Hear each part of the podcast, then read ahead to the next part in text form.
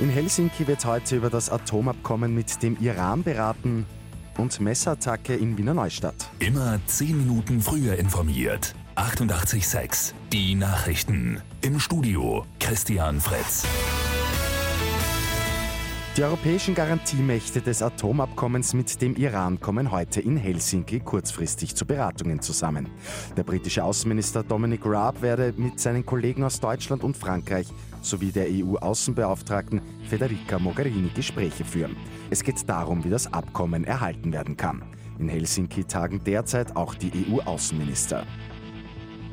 In Italien macht Lega-Chef Matteo Salvini weiter Stimmung gegen die künftige Regierung aus Fünf-Sterne-Bewegung und Sozialdemokraten. Salvini hat die Bürger zu einer Großdemo am 19. Oktober in Rom aufgerufen. Er selbst will nicht locker lassen, um wieder an die Macht zu kommen. In Wiener Neustadt ist gestern Abend ein Mann im Bahnhofsbereich niedergestochen worden. Er wurde schwer verletzt, musste sogar notoperiert werden.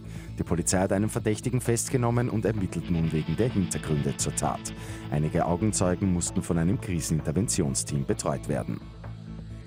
Und rechtzeitig zum Schulstart sind die Arbeiten an der U4 in Wien abgeschlossen. Die gute Nachricht zum Schluss. Nach zwei Monaten fährt die U4 ab Montag wieder zwischen den Stationen Längenfeldgasse und Karlsplatz, also im Normalbetrieb zumindest fast. Die Station Pilgramgasse wird weiter durchfahren.